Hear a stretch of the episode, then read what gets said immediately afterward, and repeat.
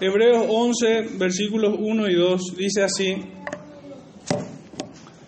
es pues la fe, la certeza de lo que se espera, la convicción de lo que no se ve, porque por ella alcanzaron buen testimonio los antiguos. Pueden sentarse hermanos, el Señor bendiga su palabra en medio nuestro.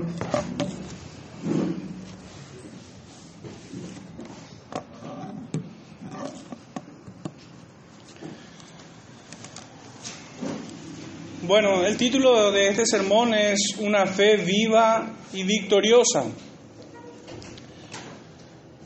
Y para poder desarrollar este tema quisiera hacer una breve introducción, un poco de todo lo que venimos estudiando, porque definitivamente este tema, esta doctrina que casi de forma dogmática eh, nos presenta en, este, en, estos dos primeros versículos, no así en los versículos siguientes, sino más bien la exposición de esta hermosa doctrina es a través de hechos tangibles, a través de nombres propios, por así decirlo, ¿verdad? Y no simplemente una conceptualización como lo vemos en los primeros versículos. Y, y, bueno, lo primero que quisiera decir es que esta doctrina no aparece aquí por nada. Pudiéramos pensar en muchas otras doctrinas, pero no sería oportuno, estaría totalmente desconectado de lo anterior. Esta doctrina es bastante pertinente en función a todo lo que venimos estudiando. De hecho que no es la primera vez que aparece esta doctrina de la fe en esta escritura. Aparece en un sentido negativo reiteradas veces en forma de exhortación, de advertencia, cuando leemos en los primeros capítulos acerca de la incredulidad, de la apostasía, de descuidar este medio de gracia que es su palabra y por la cual nosotros tenemos fe, crecemos en fe y mostramos también nuestra fe, fruto de nuestra fe es amar también la palabra del Señor. Bueno, en estos últimos 20 versículos del capítulo anterior, el capítulo 10, de nuestra carta a los hebreos, el mensaje se articula más o menos de esta manera. En acercarse con un corazón sincero, en plena certidumbre de fe. Quisiera que retengamos un poquitito, que pongamos un poco atención en los verbos que van apareciendo en esto, en esto que es un mensaje. Acercarse con un corazón sincero en plena certidumbre de fe. Mantenerse firme sin fluctuar, considerarse unos a otros para estimularnos al amor y a las buenas obras, y no dejando de congregarse como, como el escenario para la puesta en práctica de todo esto. ¿Cómo nosotros podemos acercarnos a Dios? ¿Cómo nosotros podemos mantenernos firmes? ¿Cómo nosotros podemos considerarnos unos a otros para así estimularnos al amor y a las buenas obras? Un poco con la última proposición, no dejando de congregarse, pues sería absolutamente inviable que nosotros podamos acercarnos a Cristo, acercarnos a Dios con un corazón sincero, omitiendo este mandamiento de, congregarse. ¿Cómo pudiéramos nosotros mantenernos firmes si no cumplimos esto, si nos apartamos, nos alejamos de esta enseñanza? ¿Cómo aún pudiéramos considerarnos unos a otros si no nos congregamos? Es, es imposible, y menos aún estimularnos unos a otros. Entonces, en esta última en este último verbo, congregarse, es que podemos nosotros llevar a cabo en este escenario los anteriores. El que no se encuentra en esto, en, estos negocios, por así decirlo, ¿verdad? Se debilita espiritualmente pecando, estando en amargura de espíritu, separado del gozo de la salvación. Yo esto lo digo muy a título personal porque hubo también momentos grises en mi vida, el cual estaba un poco resentido, es como que tenía la, la excusa como para no congregarme, había sido defraudado por algunos ministros de la palabra, por algunos pastores, ¿verdad? Entonces es como que eso me daba la excusa para así desoír la palabra del Señor y no congregarme. Pero bueno, eso trajo, esa desobediencia trajo a mi vida amargura de espíritu. Tenía que volver a clamar como el rey David, devuélveme el gozo de tu salvación. Pero hay otro grupo en todo esto que acabo de decir estoy apuntando a, creyentes, a aquellos que han nacido de nuevo, pero hay otro grupo que peca voluntaria e impenitentemente.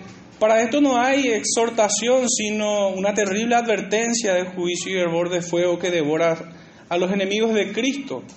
Esto sería más o menos la segunda idea que se articula eh, debajo de la primera que he mencionado.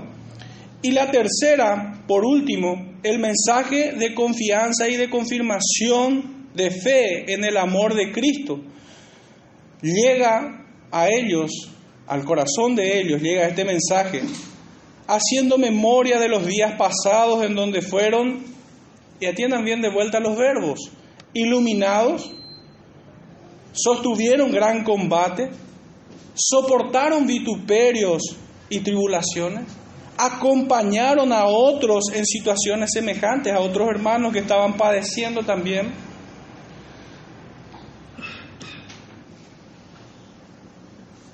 Mostraron un corazón compasivo, sufrieron despojos con gozo, con gozo inefable y recibieron la promesa bienaventurada de que el que ha de venir vendrá y no tardará. Finalmente, una última frase en, todos estos 20 versículos anteriores al, al de Hebreos 11, 1 y 2 que hemos leído. El escritor nos dice, el justo vivirá por fe. El justo vivirá por fe y nosotros no somos de los que retroceden, sino de los que tienen fe para preservación del alma. En este sermón me propongo hablar un poco del significado de esto que está presente a lo largo de toda la carta, de esta doctrina de la fe.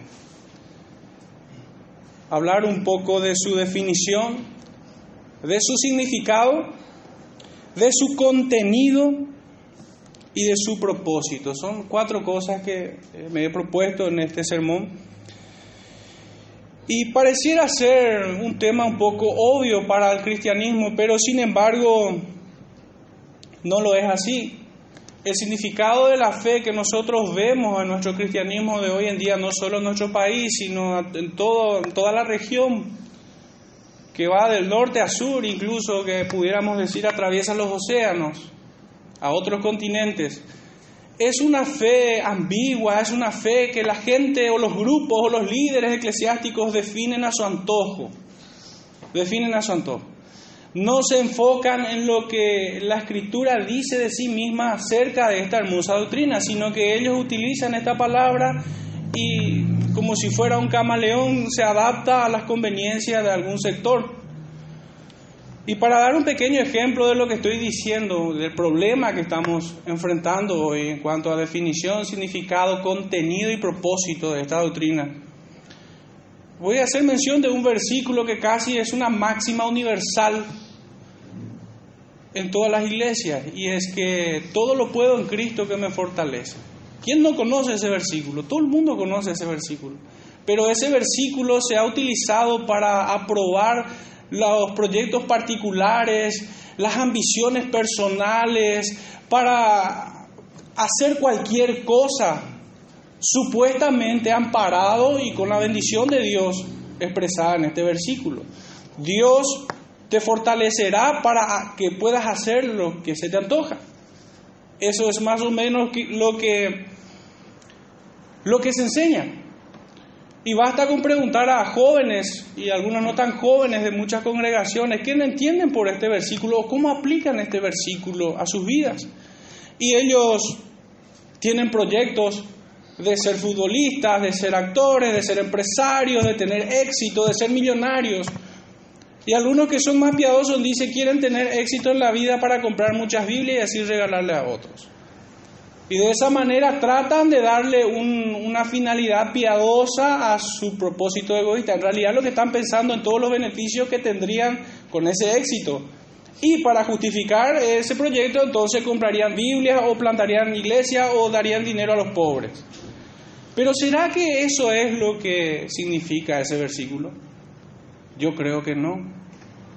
No creo que sea lo que el apóstol Pablo en medio de sus tribulaciones, estando engrillado y habiendo soportado todo por causa de lo escogido, como dice, intente dar significado de esa manera, a sus palabras, no lo creo. Un segundo ejemplo de esta problemática es, pudiera ser este. Supongamos de que yo le invitase a alguno de ustedes a, a comer una costeleta de chancho. Y aunque no te guste el chancho, es un gesto amable, cortés, amigable. Así lo podemos tomar nosotros hoy. Pero si esta frase lo dijera hace dos mil años en Jerusalén y a un fariseo, el significado cambiaría totalmente.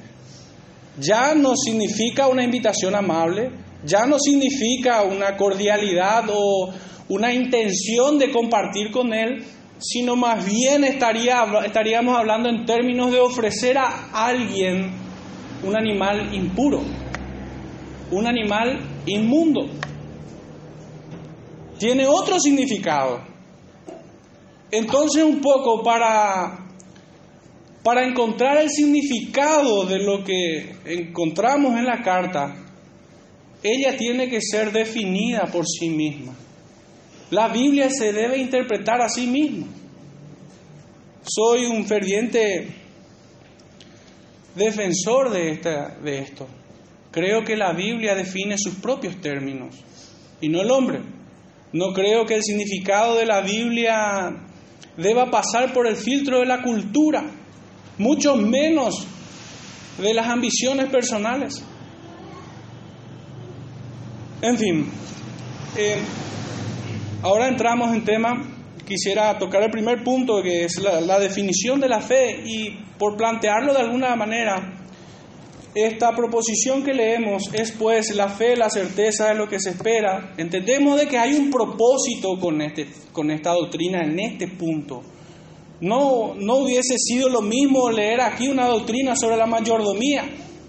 No hubiese sido algo oportuno hablar sobre otra doctrina, el bautismo o cualquier otra, sino que aquí es con todo propósito la doctrina que se va a desarrollar a partir de este versículo más extensamente es el de la fe.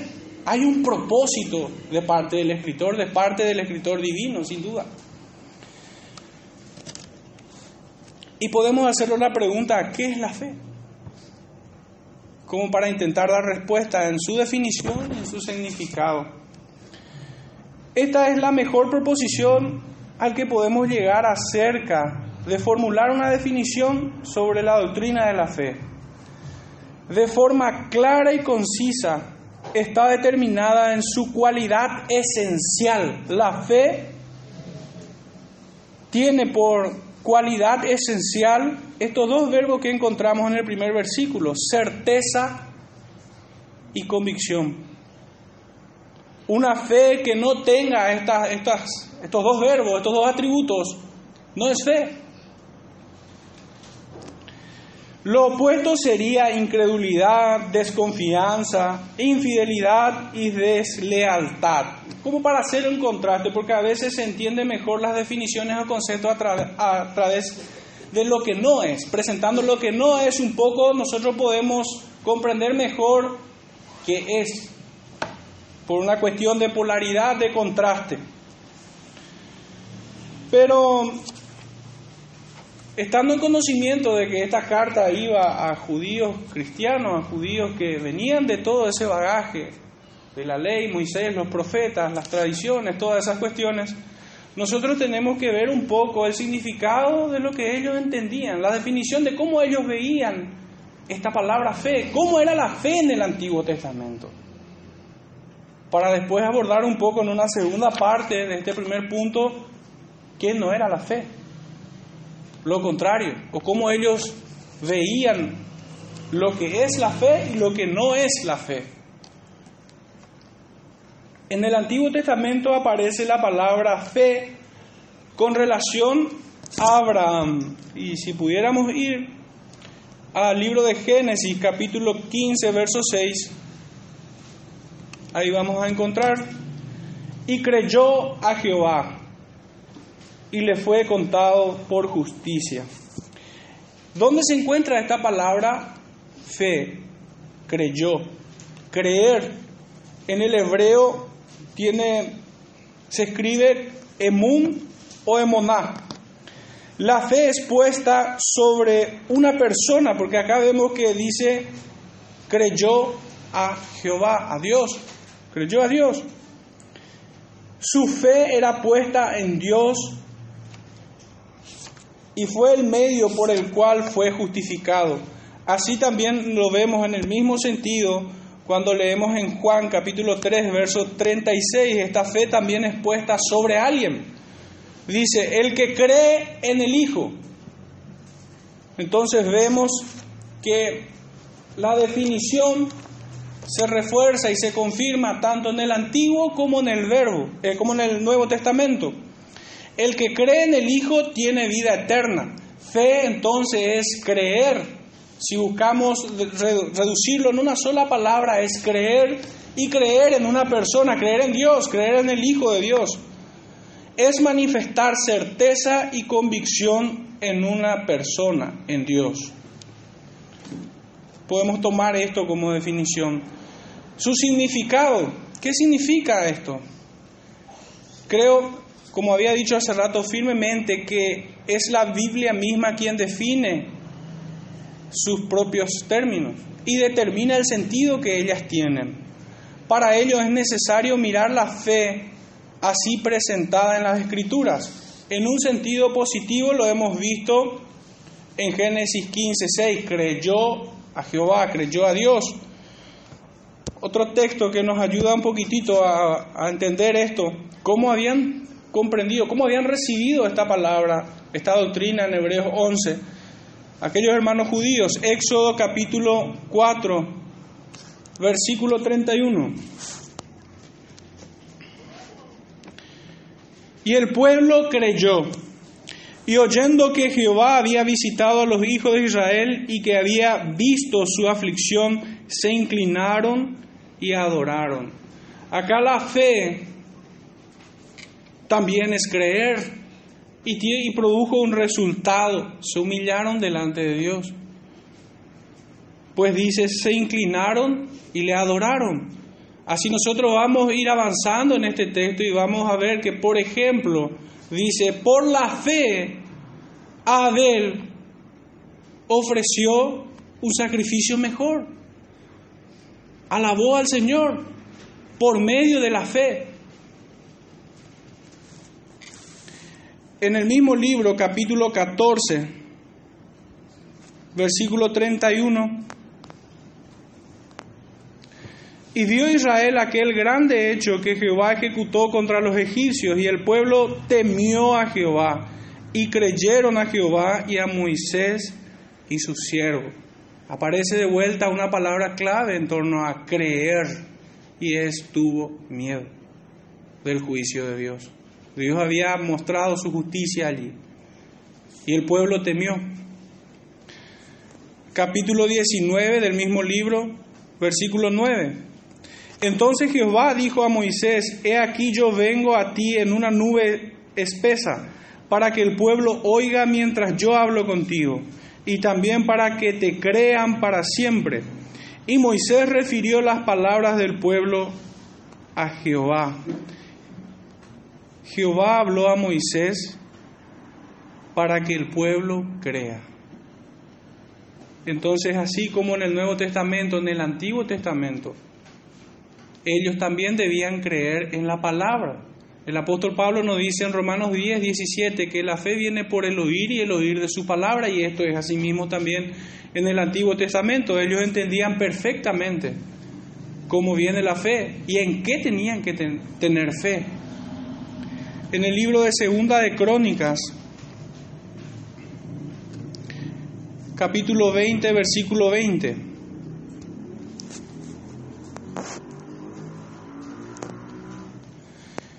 Y cuando se levantaron por la mañana salieron por el desierto de Tecoa. Y mientras ellos salían, Josafat estando en pie dijo, Oídme, Judá y moradores de Jerusalén, creed en Jehová vuestro Dios y estaréis seguros, creed a sus profetas y seréis prosperados. Un poco los beneficios. Presenta dos cosas, a mi modesto entender. La primera es que ellos deben creer porque Dios ha hablado. Y lo segundo es las bendiciones que vienen tras, tras ello. El que cree a Dios está seguro, tan seguro como se habrá sentido Martín Lutero al desafiar a toda la institución católica romana. Confió en su Dios. Creyó a sus profetas y fue prosperado. En el libro del profeta Isaías también tenemos otro aporte de cómo pudieron haber entendido aquellos hermanos. libro de Isaías capítulo 28, versículo 16.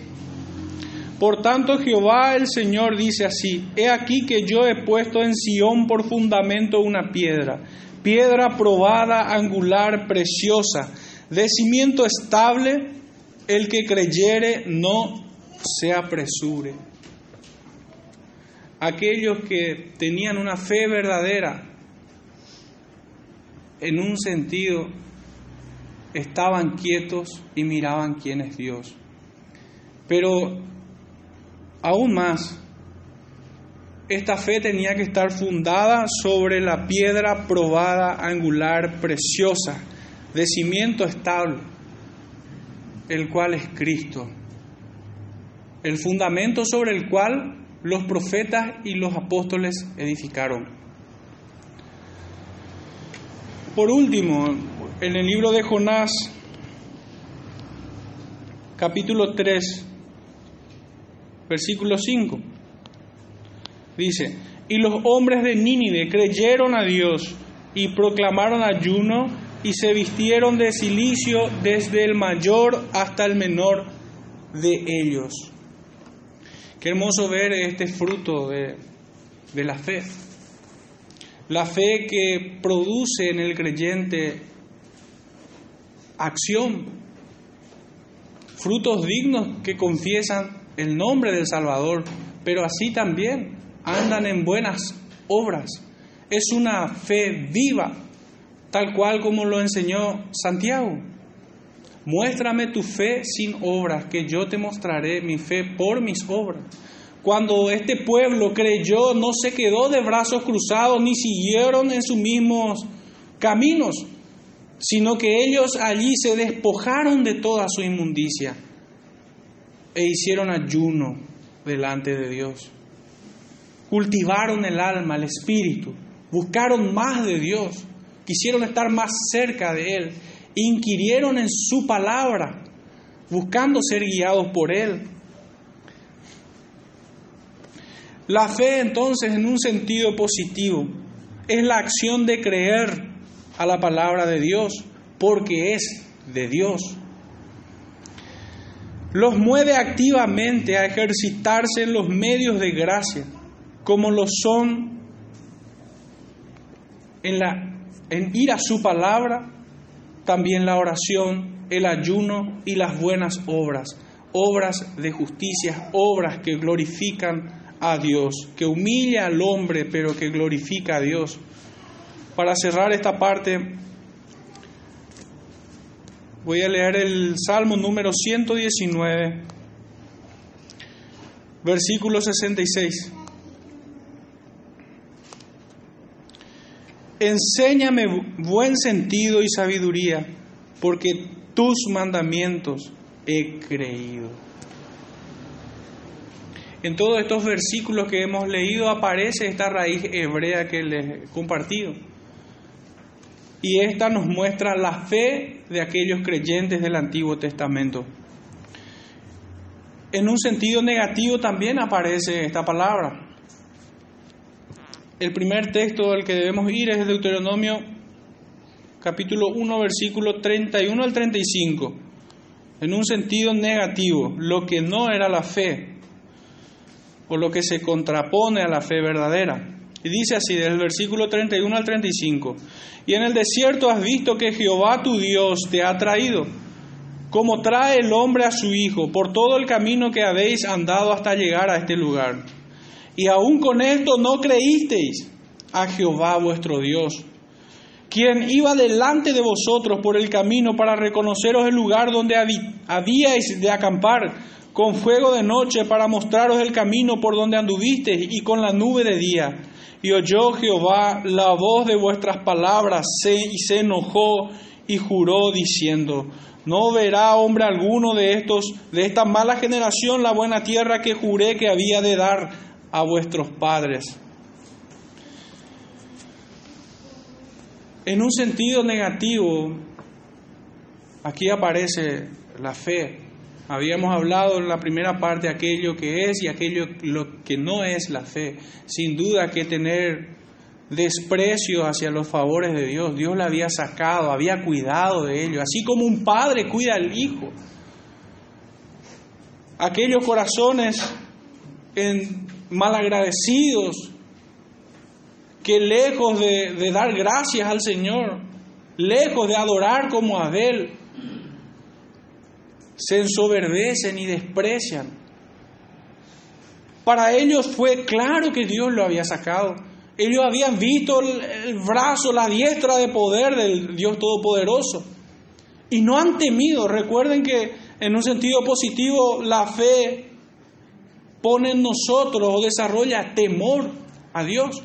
Pero estos, en un sentido contrario, no temieron. No temieron, sino que desafiaron a aquel que los había librado. En el capítulo 9 del mismo libro, versículo 23, y cuando Jehová os envió desde Cádiz Barnea diciendo, subid y poseed la tierra que yo os, os, he dado, también fuisteis rebeldes al mandato de Jehová vuestro Dios, y no le creísteis, ni obedecisteis a su palabra, a su voz. En un sentido negativo, entonces, ¿qué no es la fe? Aunque el hombre dijera, creo en Dios, pero se revela en contra de su palabra, no poniendo obediencia a ella, no tiene fe. Aunque como aquellos fariseos se aten a sus manos, a su frente, en todos lados la palabra de Dios, si no la ponen por obra, si no son obedientes a ella, entonces no tienen fe, aunque digan poseerla. El libro de los Salmos, capítulo 78, también nos aporta el significado de lo que no es fe. Capítulo 78, versículo 18 al 22, dice así, pues tentaron a Dios en su corazón pidiendo comida a su gusto. Y hablaron contra Dios diciendo, ¿podrá poner mesa en el desierto? Esto es incredulidad pura. He aquí ha, herido la peña y brotaron aguas y torrentes inundaron la tierra. ¿Podrá dar también pan? ¿Dispondrá carne para su pueblo? Por tanto oyó Jehová y se indignó, se encendió el fuego contra Jacob y el furor subió también contra Israel, por cuanto no habían creído a Dios, ni habían confiado en su salvación. Qué tremendo esto es. La verdad que la fe cambia el estado del alma, los sentimientos, la mente y la voluntad. La voluntad del hombre que es gobernada por medio de sus sentimientos y de sus pensamientos. Ambas cosas gobiernan la voluntad del hombre, pero aquí gobernaba el estómago, pidiendo comida a su gusto. Desconfiaban de lo que Dios pudiera hacer en el desierto. No confiaban en la salvación que Él les había con la cual él le había asido. Por eso es que estos fueron desechados en el desierto.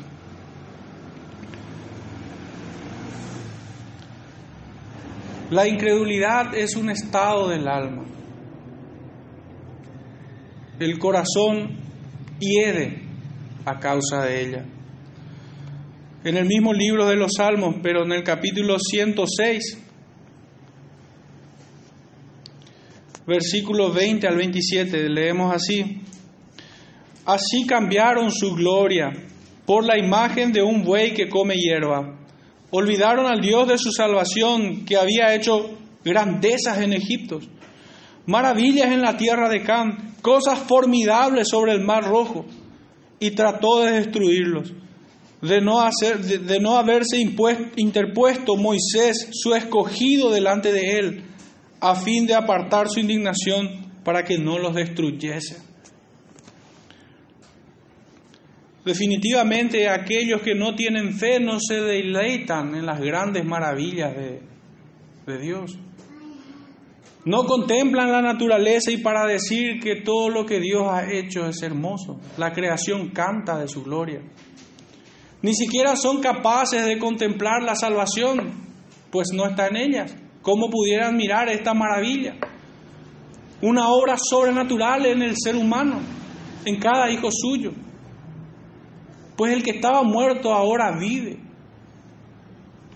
No pueden deleitarse en aquellas historias en el que Dios ha mostrado su gran poder. No se deleitan en ello.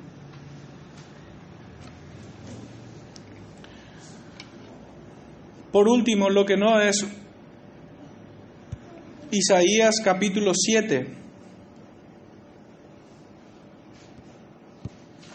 versículo 9. Dice, y la cabeza de Efraín es Samaria, y la cabeza de Samaria el hijo de Remalías. Si vosotros no creyereis, de cierto no permaneceréis. El fruto de la incredulidad o de aquello que no es fe. Dios lo desecha. En un sentido negativo, lo que no es la fe es más bien una acción beligerante del hombre en contra de Dios, con quien no está de acuerdo en nada, pues desecha su voluntad y él lo hace todo a su manera. Él está enfrentado en rebeldía, manifiesta un desprecio exacerbado hacia su palabra.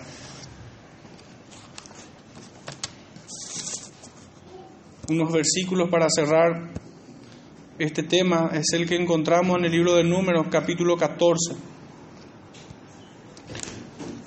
Versículo 11 dice así, y Jehová dijo a Moisés, ¿hasta cuándo me ha de irritar este pueblo? ¿Hasta cuándo no me creerán con todas las señales que he hecho en medio de ellos? El mismo libro capítulo 20 versículo 2, versículo 12.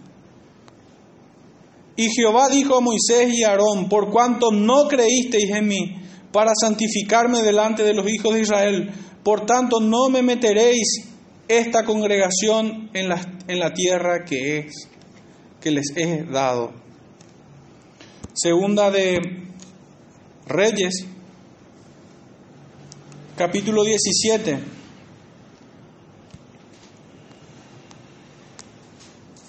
...17, versículo 14... Mas ellos no obedecieron, antes endurecieron su cerviz como la cerviz de sus padres, los cuales no creyeron en Jehová su Dios. Y por último el Salmo número 27.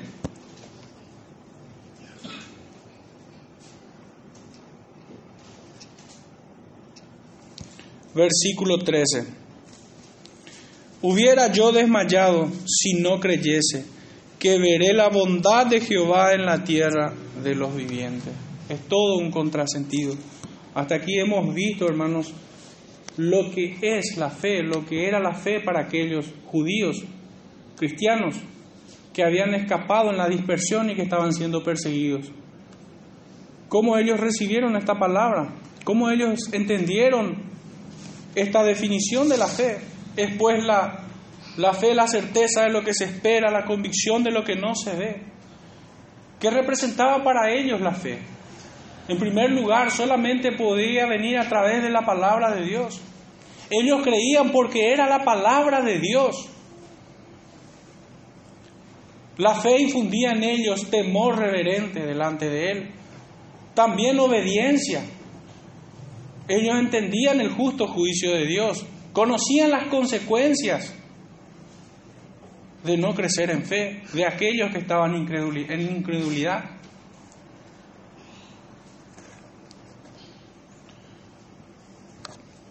En el Nuevo Testamento tenemos un poco más, un significado un poco más fácil de digerir para nosotros tal vez. Estamos como más familiarizados de cuál es su significado, que ellos también obviamente no estaban desentendidos de esto. El primero de ellos es el que podemos mirar en el libro de, Juan, capítulo 3, versículo 14 al 18. ¿Qué era la fe para ellos? Y como Moisés levantó la serpiente en el desierto, así es necesario que el Hijo del Hombre sea levantado, para que todo aquel que en él cree no se pierda, mas tenga vida eterna. Porque de tal manera amó Dios al mundo, que ha dado a su Hijo unigénito, para que todo aquel que en él cree no se pierda, mas tenga vida eterna.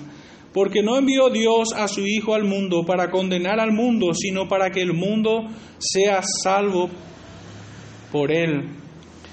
La fe de vuelta estaba depositada en una persona, en, en Cristo. Y asidos de Él era para vida eterna, para salvación. Estamos hablando de una fe salvífica. En el libro de los Hechos tenemos otro texto que nos ayuda a desarrollar un poco más esta doctrina capítulo 16, Hechos 16, versículos 31 al 34. Ellos dijeron, cree en el Señor Jesucristo y serás salvo tú y tu casa. Y le hablaron la palabra del Señor a él y a todos los que estaban en su casa. Y él tomándoles, tomándolos en aquella misma hora de la noche, les lavó las heridas y enseguida se bautizó él con todos los suyos. Y llevándolos a su casa, les puso la mesa y se regocijó con toda su casa de haber creído en Dios. Hermanos, una vez más vemos que así como en el Antiguo Testamento, esta fe los llevaba a una acción. En este caso ellos fueron bautizados y se regocijaron de que habían creído en el Señor. Sus afectos fueron cambiados. En el mismo libro, pero en el capítulo 13, versículo 48 y 49. Los gentiles oyendo esto se regocijaban y glorificaban la palabra del Señor y creyeron todos los que estaban ordenados para vida eterna. Y la palabra del Señor se difundía por toda aquella provincia. El objeto de su fe era la palabra. Aquello que infundía fe era en la palabra. El Espíritu Santo en medio de ellos. Es la obra del Espíritu Santo en el corazón de ellos.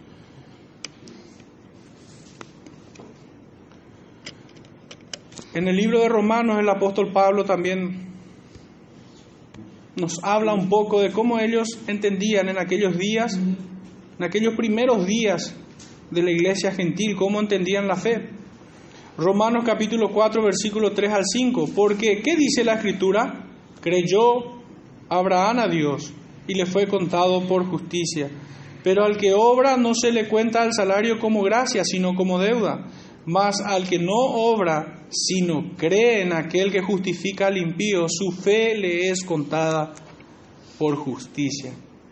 Confirmando el mismo, el mismo concepto, el mismo significado de lo que era la fe para, en el Antiguo Testamento, así también era en el Nuevo. El hombre que confiaba en sus obras para ser salvo, no era salvo. Tanto en el Antiguo como en el Nuevo, aquellos hombres de fe fueron salvos por medio de la fe. La fe le era contada por justicia, nos dice el apóstol. En el libro de Juan, capítulo 20, versículo 29, leemos así. Jesús le dijo, porque me has visto, Tomás, creíste. Bienaventurados los que no vieron y creyeron. La definición de, nuestra, de nuestro texto de estudio es la convicción de lo que no se ve. Y en un sentido, aquellos antiguos, aquellos hombres del Antiguo Testamento, creyeron sin haber visto. Y en el libro del apóstol Pedro, en primera de Pedro, nos habla que el espíritu que estaba en ellos los llevaba a buscar qué persona y qué tiempo indicaba el Espíritu de Cristo que estaba en ellos. No viéndole, fueron salvos por medio de la fe. Pero es la misma fe que nosotros hoy tenemos. Nosotros aún no le hemos visto, mas sin embargo creemos en Él. En el capítulo 4 del mismo libro, versículo 42, dice así.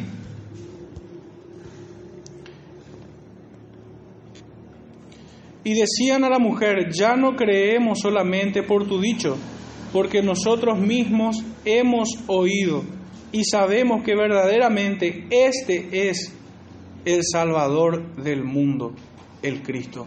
Ellos habían creído por lo que habían oído y sabemos que verdaderamente este es el Salvador. Esta es la virtud que, que posee la fe.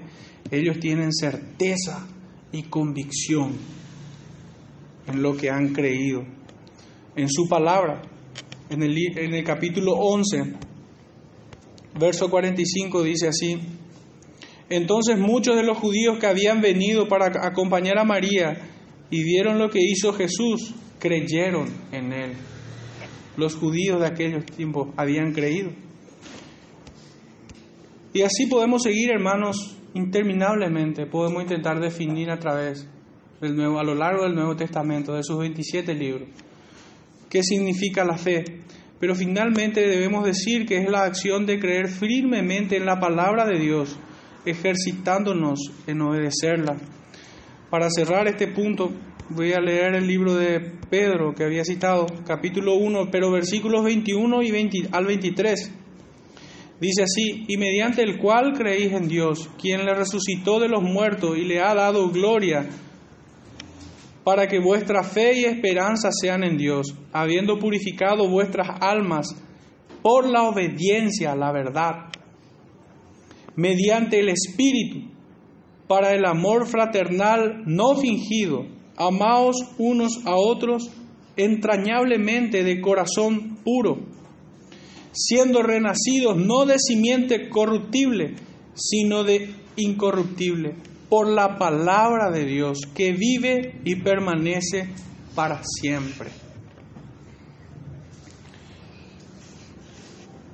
Todo lo que fuera artículo de fe para estos hermanos provenía única y exclusivamente de la palabra de Dios. Ellos fueron renacidos no de simiente corruptible, sino por la palabra de Dios. Su fe no podía apartarse de los dichos de su Dios. Si lo hacían, entonces no era una fe verdadera, no era una fe salvífica. Pero no solamente esto, sino que era una fe que los llevaba a la obediencia. Para obedecer, dice aquí, habiendo purificado vuestras almas por la obediencia a la verdad. La fe no puede ser una fe meramente intelectual sino que debe ser una fe activa, que convierta a aquellos que la posean en cartas abiertas. Aquellos que poseen una fe salvífica, una fe verdadera, son transformados en cartas abiertas. Sus testimonios son la predicación más fuerte, como diría un antiguo. O como diría Agustín, predica y si fuera necesario, usa palabras testifica de Cristo y si fuera necesario, háblales en un sentido más práctico. Lo que apunta es que nuestras vidas son transformadas por medio de la fe, por medio de este don, por, por, medio de esta gracia salvífica.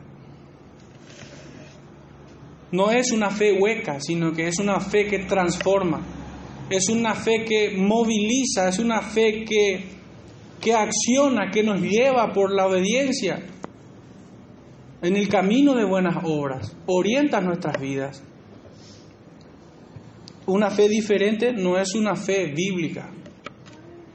Ese tipo de fe podemos ver la que el mismo Señor Jesús les confronta en Juan 8 a los fariseos. Y el texto nos dice aquellos fariseos que habían creído en él. Pero versículo más adelante les dice, si ustedes fueran hijos de Abraham, ¿qué les dice? ¿Recitarían los versículos? No. Les dice, las obras de Abraham haríais. Las obras de Abraham haríais. ¿Cuánta razón tenía Santiago al decir, muéstrame tu fe sin obras que yo te mostraré mi fe por mis obras? No es una jactancia, no es el medio de salvación, es la evidencia de haber sido salvado.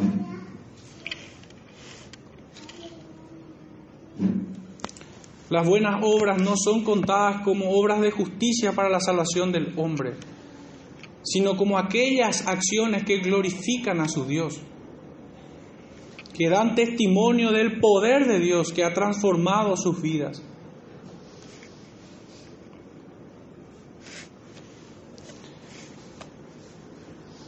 En un sentido negativo, es todo lo que se opone a Cristo, es todo lo que se opone a la fe. Así como leímos acá en Hebreos 10, 26, no dejar de congregarse. 25, perdón, 10, 25. El que no se congrega está en contra de la fe, está yendo en contra de lo que la fe infunde. La fe infunde obediencia, habíamos visto. Pero aquel que no se congrega es desobediente. Entonces, ¿cómo pudiera esta persona decir que tiene la fe de los apóstoles? No pudiera aunque recitara todos los credos apostólicos, aunque recitara todos los catecismos y confesiones, aunque se conociera todos, todas las sistemáticas y comentarios bíblicos, si la actitud que tiene el hombre es la de desobedecer su palabra, conociéndola, se juzga a sí mismo.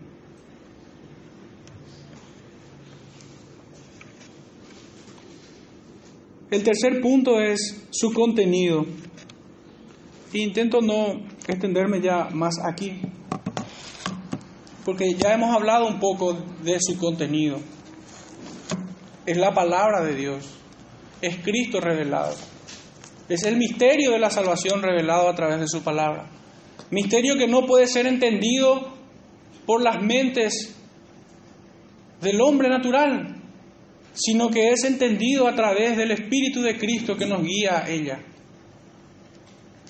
Pero su contenido en un sentido más objetivo es la ley, los profetas, los salmos, todos los profetas y los apóstoles, desde el Génesis al Apocalipsis. Esto podemos ver nosotros en el libro de Lucas 24, 25 en adelante, cuando el mismo Señor les hablaba de sí mismo, lo que Él decía en todas las escrituras. Ya no es necesario ir allí. En Efesios capítulo 2,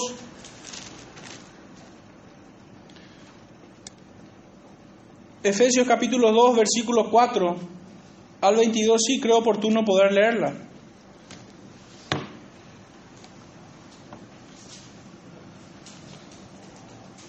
Efesios capítulo 2, versículo 4 en adelante dice, pero Dios, que es rico en misericordia, por su gran amor con que nos amó, aun estando nosotros muertos en pecado, nos dio vida juntamente con Cristo.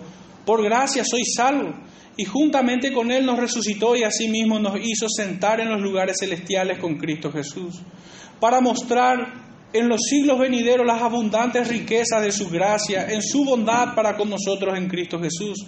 Porque por gracia sois salvos por medio de la fe, y esto no de vosotros, pues es don de Dios no por obras para que nadie se gloríe, porque somos hechuras suyas, creados en Cristo Jesús para buenas obras, las cuales Dios preparó de antemano para que anduviésemos en ellas.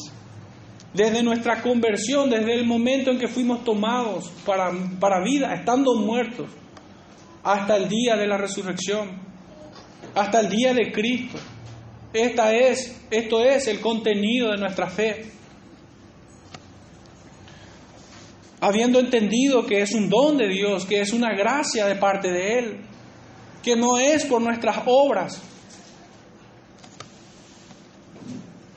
En el capítulo 3 del mismo, del mismo libro, versículos 14 al 21, por esta causa doblo mis rodillas ante el Padre de nuestro Señor Jesucristo, de quien toma toda, no, que, de quien toma nombre toda familia en los cielos y en la tierra, para que os dé conforme a las riquezas de su gloria, el ser fortalecidos con poder en el hombre interior por su espíritu, para que habite Cristo por la fe en vuestros corazones, a fin de que arraigados y cimentados en amor, seáis plenamente capaces de comprender con todos los santos cuál sea la anchura, la longitud, la profundidad y la altura, y de conocer el amor de Cristo que excede todo conocimiento, para que seáis llenos de toda la plenitud de Dios. Este es el contenido de la fe, que excede todo conocimiento. Por eso es locura para lo que se pierden, para el hombre natural. Todo el contenido en, alguna forma pudiéramos presentar desde Génesis 3.15, la simiente prometida, a Gálatas 3.16, cuando habla puntualmente de que no son las simientes, sino que es la simiente. Y está escrito. La mayor promesa del pueblo de Dios, Cristo. Es sin duda alguna Cristo mismo el contenido el misterio revelado desde el Génesis hasta el Apocalipsis, la revelación de Dios mismo y su voluntad manifestada por medio de sus profetas y apóstoles. Este es el contenido de nuestra fe. Fijémonos que nuestro libro de Hebreos empieza que Dios, habiendo hablado en otros tiempos a los padres por los profetas, hoy nos habla por medio de Cristo. Y en Romanos capítulo 1, versículo 17 al 19.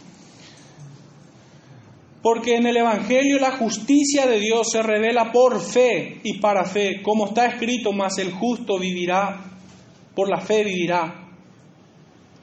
Porque la ira de Dios se revela desde el cielo contra toda impiedad e injusticia de los hombres, que detienen con injusticia la verdad.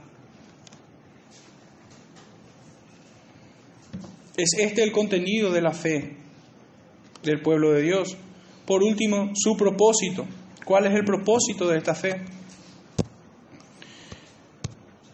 En el libro de Pedro, de vuelta, primera de Pedro, capítulo 1, versículo 3, en adelante leemos.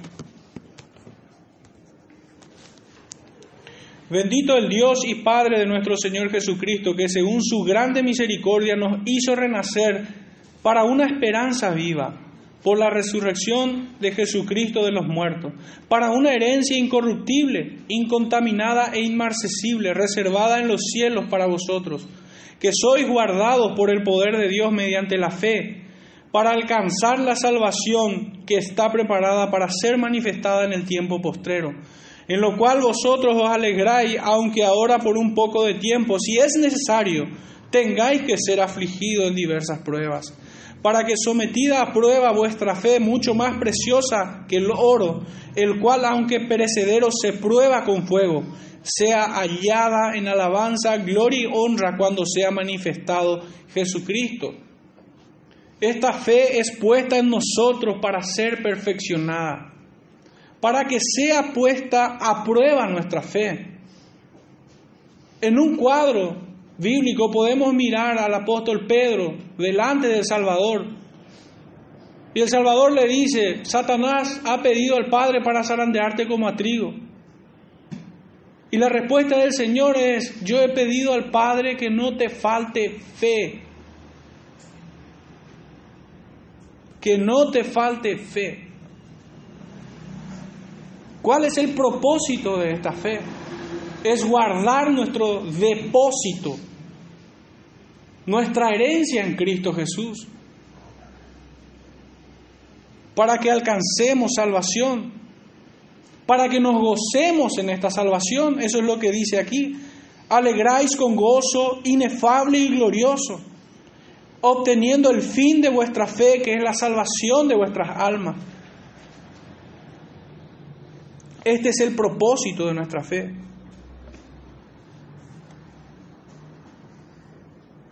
En el, libro de Juan, primera de Juan, mejor dicho, primera de Juan, capítulo 5, versículo 4 y 5. Porque todo lo que es nacido de Dios vence al mundo, Y esta es la victoria que ha vencido al mundo, nuestra fe. ¿Cuál es el propósito de nuestra fe? Vencer al mundo. ¿Quién es el que vence al mundo sino el que cree que Jesús es el Hijo de Dios? Nuestra confianza para vencer al mundo no está en nuestras, en nuestras fuerzas. Parafraseando un poco el capítulo 6 del libro de Efesios, nuestras armas son poderosas, pero estas son espirituales.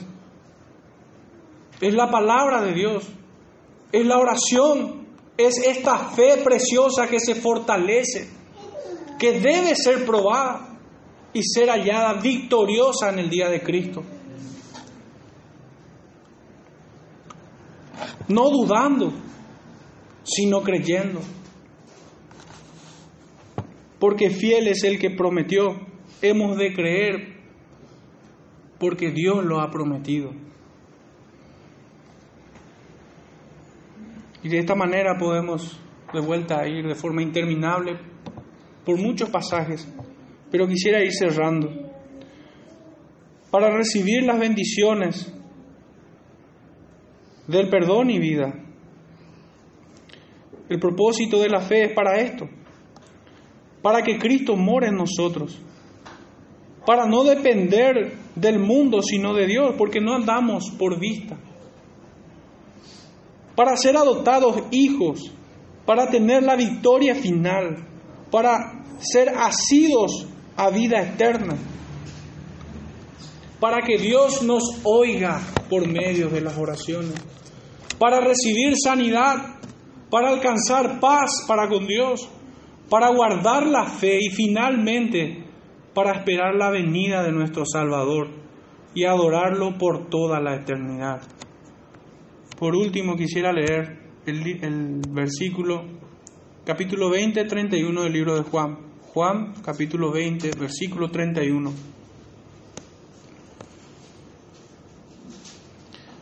Pero estas se han escrito para que creáis que Jesús es el Cristo, el Hijo de Dios, y para que creyendo tengáis vida en su nombre. Aquí vemos nosotros la definición, el significado, su contenido y su propósito en este versículo último que hemos leído. Concluyo diciendo que la fe es un don de Dios puesta en sus hijos. Es una gracia salvadora que es implantada por medio del Espíritu de Cristo en nuestros corazones. Esta viene por medio de la palabra de Dios, por medio de su palabra, para creer, para tener confianza en ella, para vencer al mundo y para esperar a aquel que prometió. Por la fe nosotros decimos, ven Señor Jesús, ven, y descansamos en esta esperanza. Oremos, hermanos. Padre Santo, en esta noche te damos gracias una vez más por tu bendita palabra. Señor, te rogamos que, que ella sea aplicada a nuestros corazones, a pesar, Señor, de la insuficiencia que tengo para predicar tu palabra.